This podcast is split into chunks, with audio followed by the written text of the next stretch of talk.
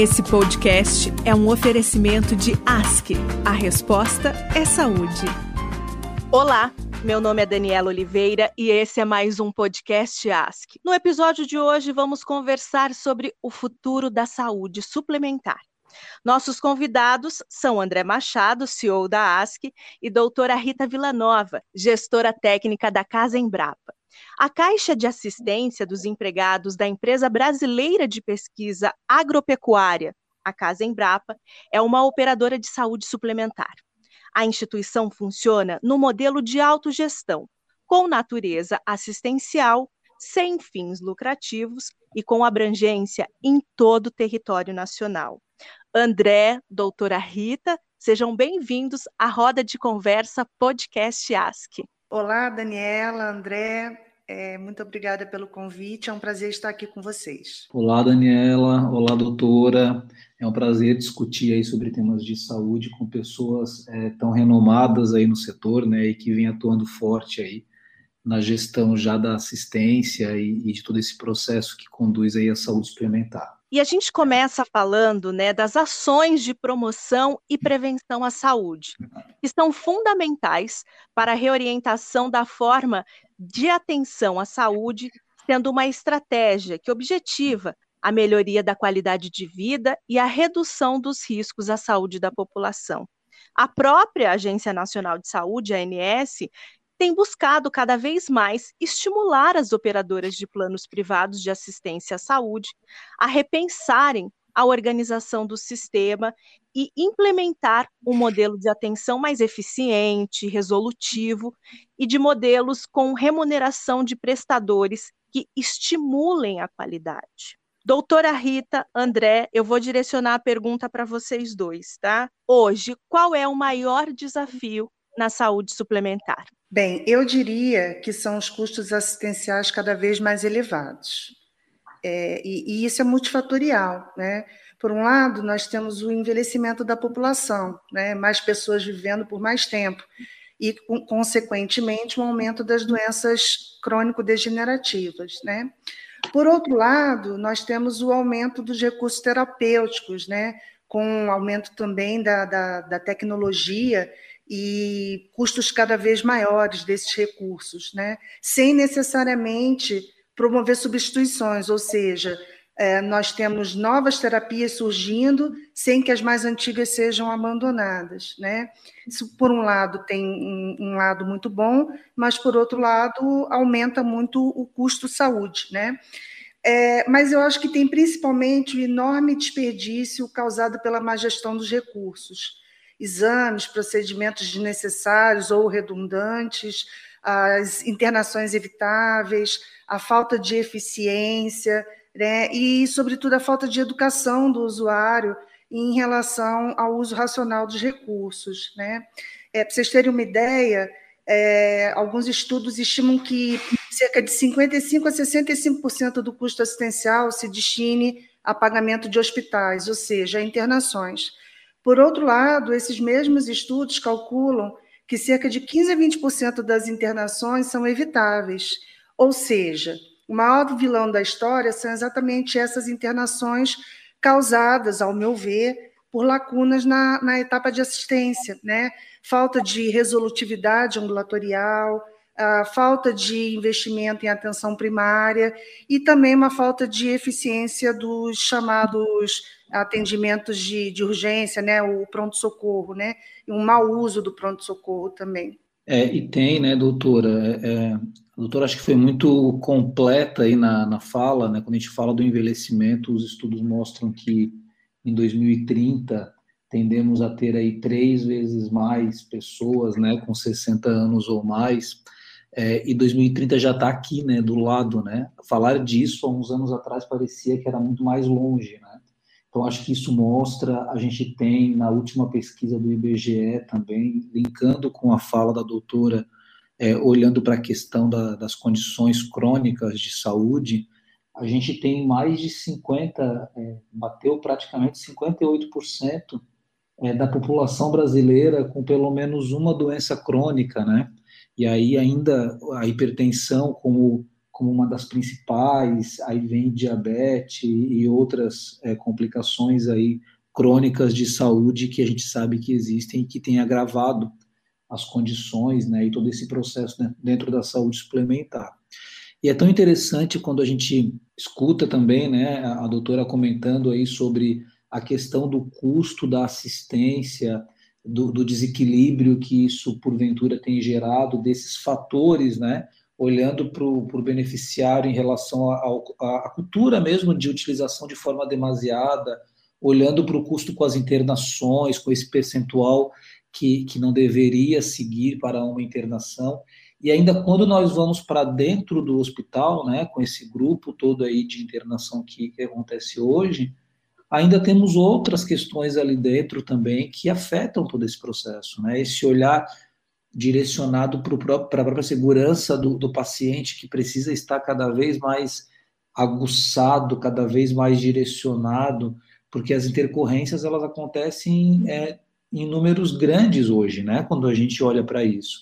Então, tudo isso, Dani, é, complementando aí ao que a doutora Rita trouxe, para mim são fatores que têm sim gerado um custo assistencial maior é, e esse equilíbrio acaba não ficando, não, a balança acaba não se equilibrando de, dentro da mesma proporção no tempo que precisa acontecer para que a gestão da assistência ela, ela aconteça olhando para esses pilares é, de fato, né? olhando para o cuidado, olhando para uma assistência de qualidade, olhando para um aculturamento das pessoas e, ao mesmo tempo, para um custo que seja adequado, que a gente não tenha o desperdício que já existe hoje e que só se tirasse já o desperdício, talvez a gente já tivesse uma evolução positiva e gigante, né? Então eu concordo totalmente aí com as falas da doutora Rita e entendo que a gente tem que ter um olhar muito clínico nesse momento para tudo isso. É, eu acho interessante que o André é, trouxe também uma questão bastante importante, que é a relacionada aos agravos causados pelo tratamento, né, pela internação.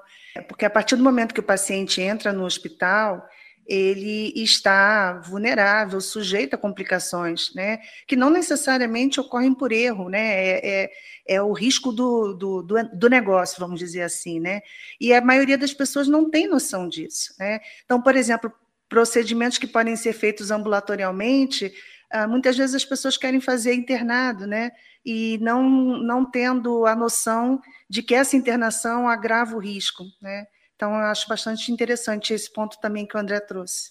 Exatamente, doutora. E a gente, inclusive, vê reinternações pós-alta por motivos simples, né? Às vezes uma cirurgia ortopédica que com o plano de alta segura é combinado, né, e, e, bem orientado à família do próprio da própria pessoa, né, que participou do, do procedimento, pode ajudar a não reinternar, porque a gente sabe que as reinternações nos 30 dias pós-alta é, são grandes, né, e é onde mais acontece é, esse processo mesmo de, de, cuidado lá dentro, de orientação e, e dos fatores mesmo, de, de, até do gerenciamento da medicação, né? Por vezes a pessoa está internada e, e precisa continuar lá só para fazer um gerenciamento de medicação que poderia de fato acontecer é, fora do hospital, né?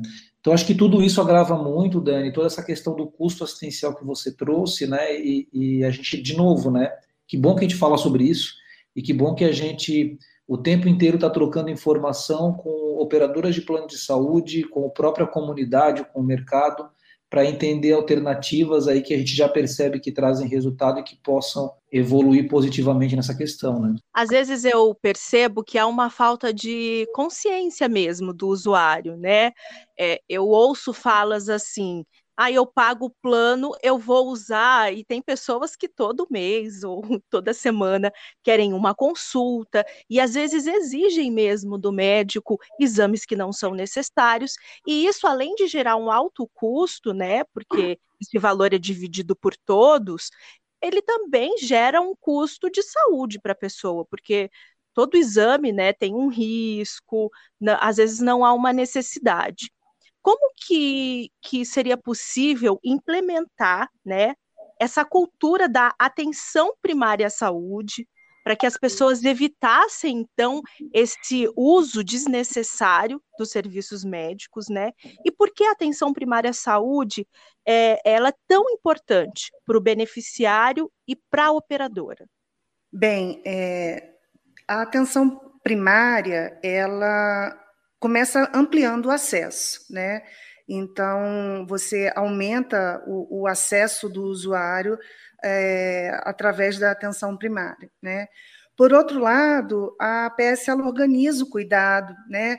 coordena as ações voltadas à manutenção da saúde e ao gerenciamento das doenças. E um ponto que eu acho muito importante é o fato de que é, na atenção primária o atendimento ele está centrado no indivíduo ao longo do tempo. Né? Existe uma continuidade do atendimento e não um, um atendimento pontual é, determinado por uma doença ou uma queixa que o indivíduo apresente em determinado momento. Isso faz com que é, os profissionais da atenção primária conheçam cada paciente, o seu histórico de, de saúde, o seu contexto familiar, o contexto psicossocial, criando um vínculo, é, o que aumenta muito a qualidade a segurança e a resolutividade da assistência. É, a literatura mostra que cerca de 80% dos problemas de saúde de uma pessoa podem ser solucionados na, na, atenção primária. Eu costumo dizer que o usuário da atenção primária, às vezes, o, ele resiste a aderir, mas depois que ele conhece, é, ele se sente. É, é, protegido, cuidado, né? Então ele é, tem a segurança de continuar procurando é, os profissionais da atenção primária e ele não quer mais ir, é, é, vamos dizer assim, à toa, né? Para o pronto atendimento, o pronto socorro, porque ele sabe que ele vai encontrar ali na atenção primária uma equipe que é, já conhece, né? Às vezes já, já chama ele pelo nome, pelo apelido, né? Conhece o histórico dele, o contexto familiar. Isso é muito bom, né? Agora, para a operadora, eu acho que assim, para a operadora ou a fonte pagadora, vamos chamar assim, eu acho que o resultado, que não é rápido, né? É bom que se diga isso, mas o, ele existe e, e ele vem tanto na satisfação do, do beneficiário, do usuário, quanto na racionalização dos recursos, a diminuição do desperdício e, consequentemente, diminuição do custo assistencial. É, e se a gente for para a linha do que os estudos nos trazem, né, e até por experiência, a gente acaba percebendo que, que isso acontece também na prática. Na atenção primária, a gente tem uma média aí de, de solução pela equipe de medicina de família que está entre os 80% e 85%, né? É, então, quando a gente fala disso, naturalmente, é óbvio que o conceito né, e que o modelo da atenção primária, ele carrega junto a ele uma força de um olhar para a condição de saúde das pessoas, então a gente passa a tratar da saúde e não mais do evento agudo, né, como como acontece hoje, e, e, acontece hoje porque culturalmente a gente foi movimentando ao longo dos anos para que de fato a rede fosse extremamente ampliada, aberta e com acesso e restrito mesmo, né? E, e isso com a, a, entrada de tecnologia, com a entrada de, de, novos, de novas questões e até com uma própria busca mais facilitada da população pode ter fragilizado um pouco, né? Porque você vê que hoje eu consigo entrar em, na internet, pesquisar onde que eu estou com uma dor e eu acho que eu tenho que ir naquele médico, e daí quando eu vou, aquele especialista me fala, não é aqui, tem que ir no outro. Eu acabo olhando muito para o meu momento agudo e não por um cuidado da condição de saúde pela minha faixa etária e para que eu evolua é, de forma saudável, né, e para que eu envelheça com qualidade, né. É, então, acho que o modelo de atenção primária, eu tenho certeza, ele traz muito isso. E aí, na medida que essa equipe de medicina de família retém e resolve as principais situações, e ela usa uma rede parceira, né, para encaminhar é, esse, esse beneficiário, na medida que ele tem uma necessidade também de ir a um especialista, de realizar um exame ou, ou de, de fazer algum procedimento, né, que seja específico fora da atenção primária, é, isso, isso faz com que a, a própria sustentabilidade do setor fique melhor, que vai muito ao encontro do que a doutora disse, né? A gente começa, é óbvio que não é de hoje para amanhã, mas é uma construção. E aí a atenção primária, ela precisa trabalhar no modelo de engajamento das pessoas e das famílias das pessoas que estão é, acessando a atenção primária, para que o resultado seja mais efetivo e para que ele aconteça de forma mais, mais automática. E aí a gente tem hoje em dia tecnologia apoiando para que tudo isso aconteça também e se mantenha, é claro, né, e fortaleça a questão da humanização, mas para que aconteça de forma mais rápida.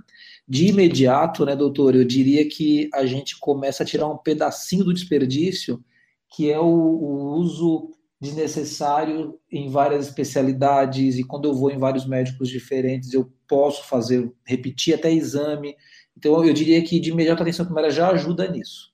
E a médio e longo prazo, numa sustentabilidade, porque ela coordena melhor o cuidado das pessoas. Né? Sem dúvida. E é, essa questão, é, você deu um, um, um exemplo aí é, bastante interessante é, a pessoa ela tem um sintoma, aí ela vai lá, joga no Dr. Google, né? É. Aí ela é, vê um monte de possibilidades, né?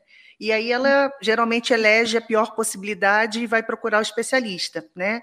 Então eu brinco que às vezes a pessoa está com uma unha encravada e vai no oncologista, né? É. é e aí é, infelizmente, é, o, o, especialista ele costuma ter, é, por formação mesmo, isso não é depreciativo que eu vou dizer, mas ele costuma ter uma visão segmentada, né? Ele está olhando ali é, o, o, que ele é, se especializou, né? O, o, olhar dele é muito mais direcionado. E aí ele não encontra nada que seja da, da seara dele, Aí ele fala: olha, é, eu acho bom você procurar outro especialista, né? E aí a pessoa fica pipocando de especialista em especialista, né? É, fazendo exames que, como a Dani falou anteriormente, é, não é só uma questão de uso de recursos, mau uso dos recursos, mas também de exposição das pessoas à, à, à iatrogenia, né? Do, do, por conta dos exames, e sem ter uma solução, né? Então, assim, a pessoa perde tempo, às vezes perde um tempo precioso no tratamento de uma doença, né? Ou fica sofrendo com uma dor ou um mal-estar e pipocando de, de, de, de, profissional em profissional, né? E às vezes o problema dela, não é raro a gente é, é, ver isso, o problema dela nem é, às vezes, tão uma questão anatômica, orgânica, né? Às vezes é decorrência de, de do estresse, de um, de um contexto familiar, de um contexto é, é, psicossocial, e é, às vezes vai demorar para alguém enxergar isso, né? Então a solução demora a chegar. Né? Eu acho que, que, que esse ponto é, é muito importante que você levantou. E tem, Dani, só para fechar esse tema né, da atenção primária, quando a doutora fala de situações que avançam né, para uma intervenção é, clínica ou cirúrgica, né, dentro de, de um hospital, quando ela disse lá no início que a gente tem aí como evitar, né, que 15, entre 15%, né, às vezes um pouco mais disso, não precisaria estar lá, entrar, né, inicialmente por lá, a gente percebe que tem N situações sensíveis à atenção primária, que eu acho que casa muito com essa fala que os atendimentos eles seriam resolvidos na atenção primária e orientados para um tratamento é, alternativa, que há uma não internação, né, a um não procedimento é, cirúrgico, é, para acompanhar melhor e para entender melhor aquela condição de saúde, né, antes de ir para qualquer situação desse gênero.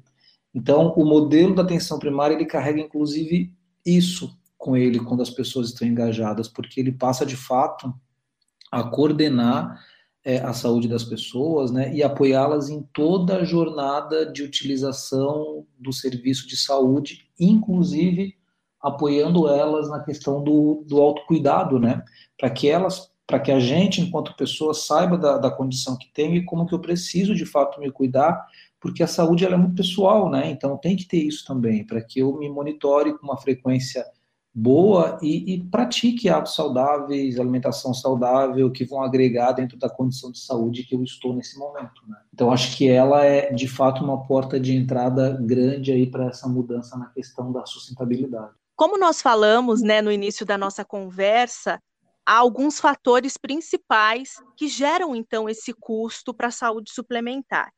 Um deles são as doenças crônicas. Qual é o impacto, doutora Rita, é, dessas doenças na assistência à saúde? E um outro ponto é o envelhecimento da população, né? A população tem é, envelhecido a taxas nunca registradas antes como a saúde suplementar se prepara para absorver essa demanda? É, em relação ao envelhecimento da, da população e o aumento das doenças, das chamadas doenças crônico-degenerativas, né, ou doenças crônicas não transmissíveis, né, os dados do Ministério da Saúde apontam que essas doenças crônicas não transmissíveis, como obesidade, diabetes, hipertensão, doenças respiratórias, elas são responsáveis por 70% das mortes por ano. Veja o impacto. E todas elas, embora possa haver uma predisposição genética, é, são reflexo direto de hábitos de vida não saudáveis. Né? Então, a gente pode correlacionar a obesidade, sedentarismo, má alimentação, e aí má alimentação a gente não está falando só da questão da, da, das calorias, mas sal, colesterol, alimentos ultraprocessados, né? assim como o estresse mal gerenciado, né? a ansiedade, o tabagismo e o uso abusivo de álcool, é, são, são fatores que vão contribuir junto do envelhecimento da população para o aumento dessas doenças. Né? É, eu acho que o André falou sobre isso na, na primeira pergunta.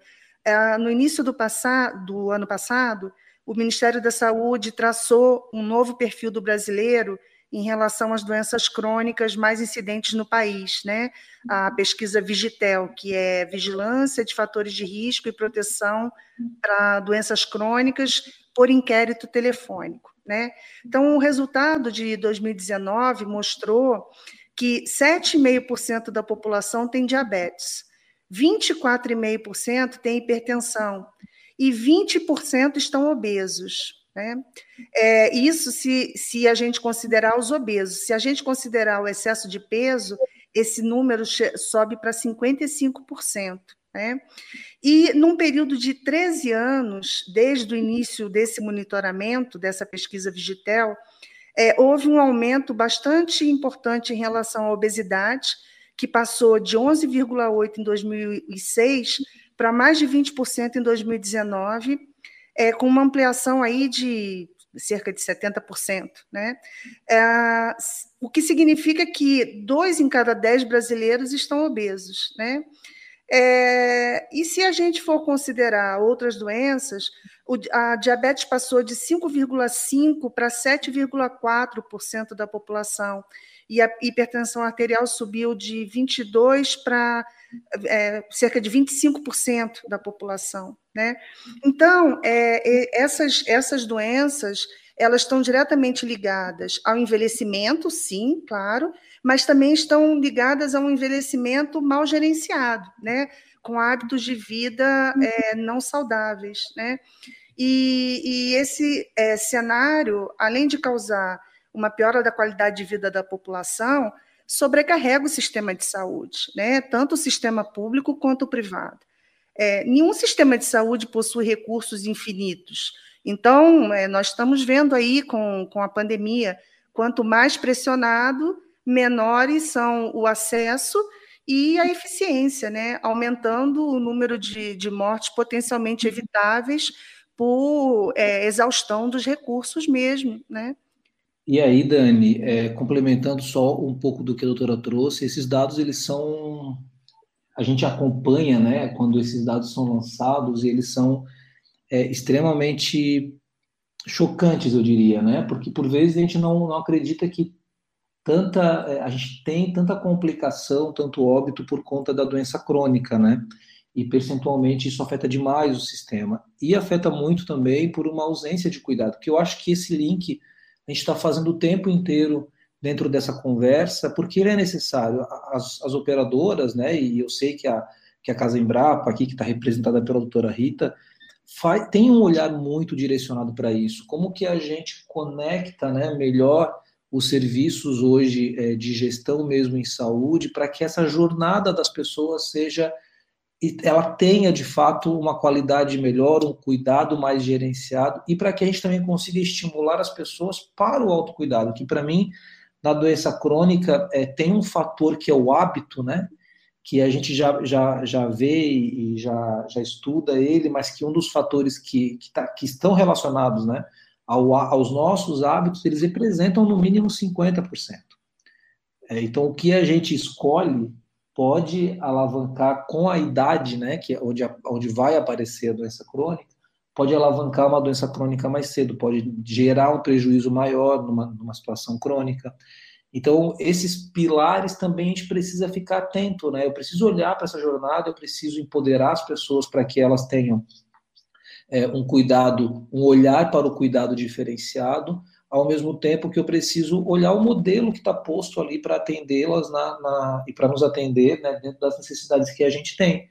E aí eu volto na atenção primária, porque com certeza esse modelo, essa porta de entrada, ela começa olhando isso, né? Ela vai, vai é, separar os atendimentos pela condição de saúde, né? Falando mais de forma mais simplificada, mas ela vai separar o atendimento e vai as pessoas que estão numa condição mais rígida, numa situação de saúde melhor, né, sem uma, uma doença crônica atrelada, ela vai ter uma linha de acompanhamento. Eu vou precisar na faixa etária que eu estou fazer alguns exames de acompanhamento. Eu não preciso fazer todos os exames, né? Eu preciso fazer os que são indicados para minha condição de saúde, para o meu momento de, de vida. Se eu tenho uma doença crônica, eu já tenho um acompanhamento diferenciado. Então, no modelo da atenção primária, isso acontece naturalmente. Eu vou olhar para o rígido e eu vou olhar para as doenças crônicas. É, e aí isso vai se atrelando né, e melhorando aí a nossa nosso percurso dentro do sistema de saúde. Eu concordo muito com você, André. É, é, eu penso e defendo né, que a única forma de garantir a sustentabilidade do sistema de saúde vai ser trabalhar é, é, na verdade, trabalhar para se antecipar aos problemas. Né? É, e como que a gente faz isso? Né? É cuidando das pessoas realmente ao longo da vida, né? diminuindo o risco de adoecimento é, e ou naquelas pessoas que já possuem doenças, diminuindo o risco de agravamento né? e de aquisição de sequelas é, é, por conta dessas doenças. Né? E aí eu concordo plenamente com você quando você diz que um, o caminho para isso é aumentar o conhecimento das pessoas em relação aos comportamentos de risco, promover o, o autocuidado e o autogerenciamento. Né? É, infelizmente, ainda existe muita cultura de que a minha saúde ela é, é, é, da responsabilidade do médico ou do profissional de saúde que me atende, né? E na verdade a minha saúde ela é da minha responsabilidade, né? A gente precisa é, disseminar essa cultura que ainda ela é, é, é, muito pequena na nossa população, né? Então eu sou responsável pela, pela manutenção da minha saúde, pela manutenção dela por mais tempo pelo gerenciamento da minha doença. Ninguém melhor do que eu me conhece, né? conhece o meu organismo, uh, conhece uh, os sinais de alerta. Então, é, eu acho que é fundamental que a gente realmente dissemine esse conceito de autorresponsabilidade na manutenção da saúde e também no uso racional dos recursos é, dentro da questão da medicina preventiva. Né? É como você falou, quer dizer, em cada faixa etária nós temos riscos de adoecimento que são diferentes. Né? Então, eu não preciso fazer todos os exames. Uma pessoa saudável com 20 anos, que tem hábitos de vida saudáveis, ela não precisa fazer os mesmos exames que uma pessoa de 60 anos que já tem aí obesidade, hipertensão.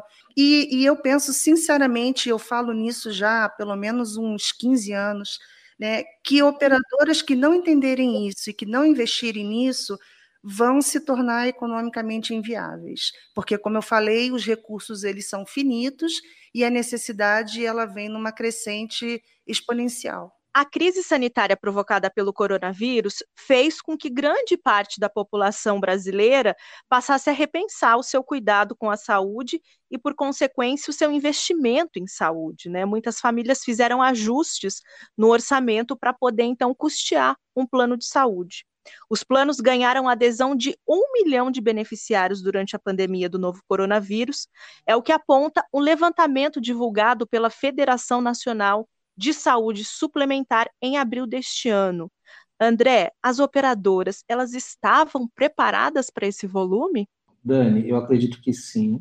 As operadoras estavam preparadas para absorver um crescimento, porque a gente vinha já acompanhando é, uma redução né, no volume de, de pessoas com plano de saúde no Brasil há alguns anos. É, e, e, com certeza existia já uma busca e uma retomada.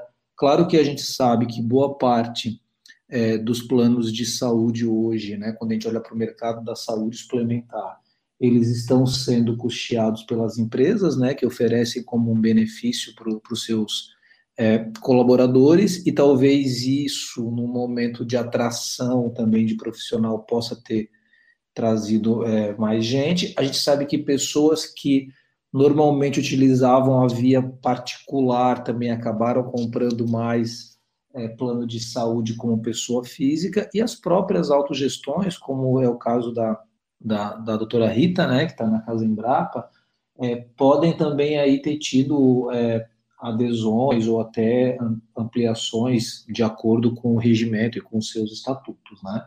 É, então, acho que a preparação para absorver, sim. É, talvez a gente não esteja ainda no modelo adequado de, do cuidado, que é o que a gente tem falado muito aqui durante esse nosso tempo, quando a gente percebe que a pandemia ela isolou muito as pessoas, né? As pessoas ficaram muito preocupadas, então talvez essa preocupação é, com, com por, por poderem em algum momento ficarem, né, terem a contração, a serem contagiados aí pelo, pela pandemia, pela Covid-19, fez com que tivesse mais gente querendo ter o plano de saúde.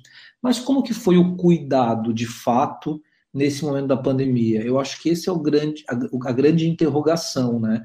A gente acaba percebendo que no primeiro ano, quando, em 2020, a gente teve um, um decréscimo na, na utilização natural que já vinha acontecendo. Tem muita coisa que a gente sabe que vem colada no desperdício, como a gente tem falado, mas quando eu junto toda essa nossa discussão, pego o, a pessoa com doença crônica, pego o envelhecimento da população, que foi tão falado aqui, como que foi a continuidade desse cuidado? Não basta ter o plano por ter, né, para usar numa necessidade extrema. Porque se eu não, se eu não fizer um acompanhamento, se eu não fizer um, um monitoramento de uma doença crônica, se eu não tiver acompanhando a minha, até minha condição de saúde rígida, né, é, monitorando numa periodicidade diferente, é claro, pode ser que lá na frente, se eu não estiver olhando para isso, gere um estouro, gere uma complicação de saúde muito grande com o meu envelhecimento e por conta disso gere é, um, um um desgaste financeiro para a operadora também, por conta dessa ausência de cuidado. Então, eu acredito que a absorção pelas operadoras, sim, estavam prontas para ter mais usuários né, dentro dos seus serviços, a rede prestadora é, também, mas talvez os modelos postos de atenção à saúde e a ausência da, da ida das pessoas, né, numa continuidade de cuidado de uma situação crônica, numa continuidade de cuidado natural que deveria acontecer, pode, possa gerar um prejuízo maior daqui para frente.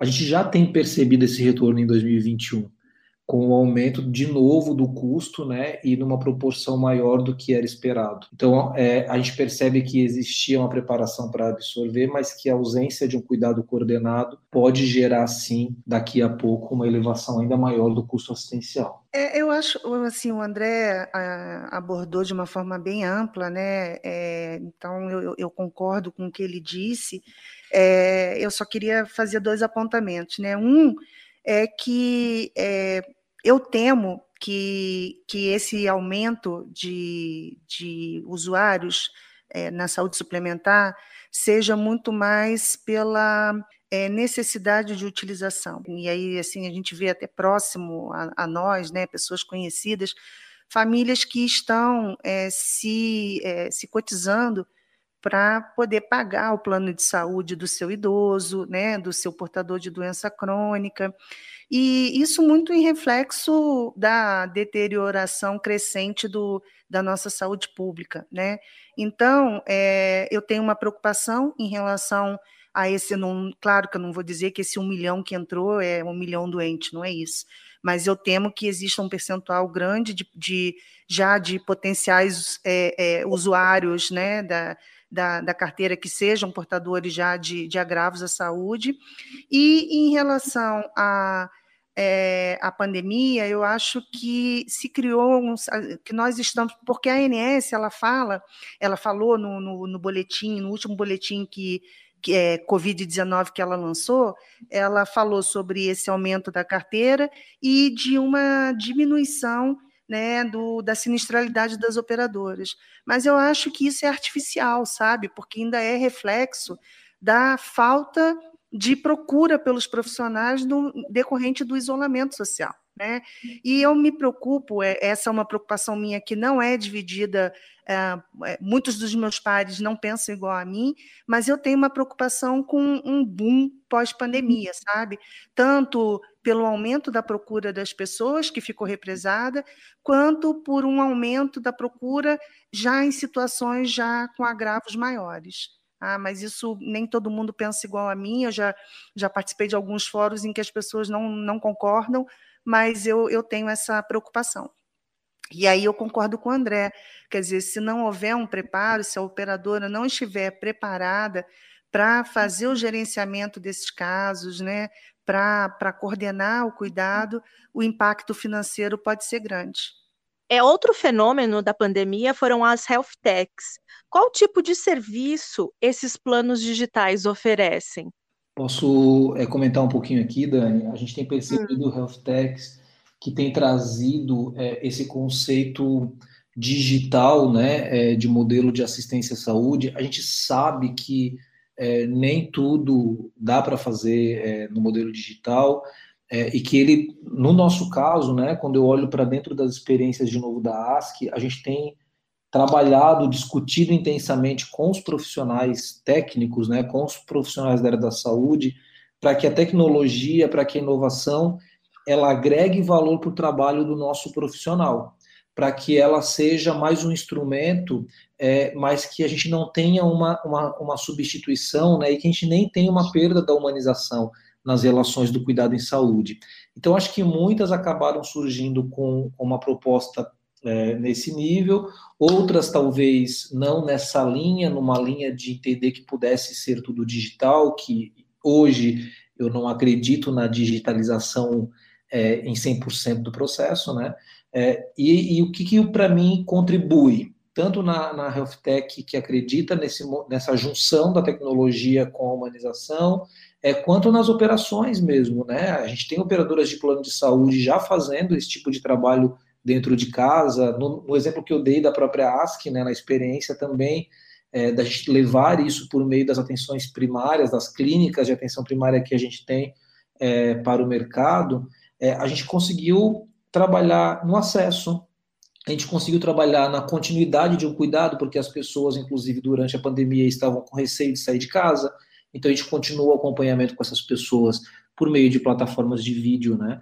É, altamente seguras. A gente agrega nos aplicativos que a gente fornece é, para o usuário, para o beneficiário, um conglomerado de ações que estimulam o autocuidado, né? Que estimulam ele e a gente sabe que cada pessoa vai ter o seu gatilho. É, então, uma dica de saúde por vezes me movimenta a cuidar da saúde, outras vezes é um calendário que me indica ali o que, que eu tenho que fazer durante o dia, por outras vezes é acompanhar algum movimento de atividade física, então a gente acabou dentro do aplicativo trabalhando muito com esses inputs aí de informações para os usuários para que eles conseguissem se estimular ao autocuidado.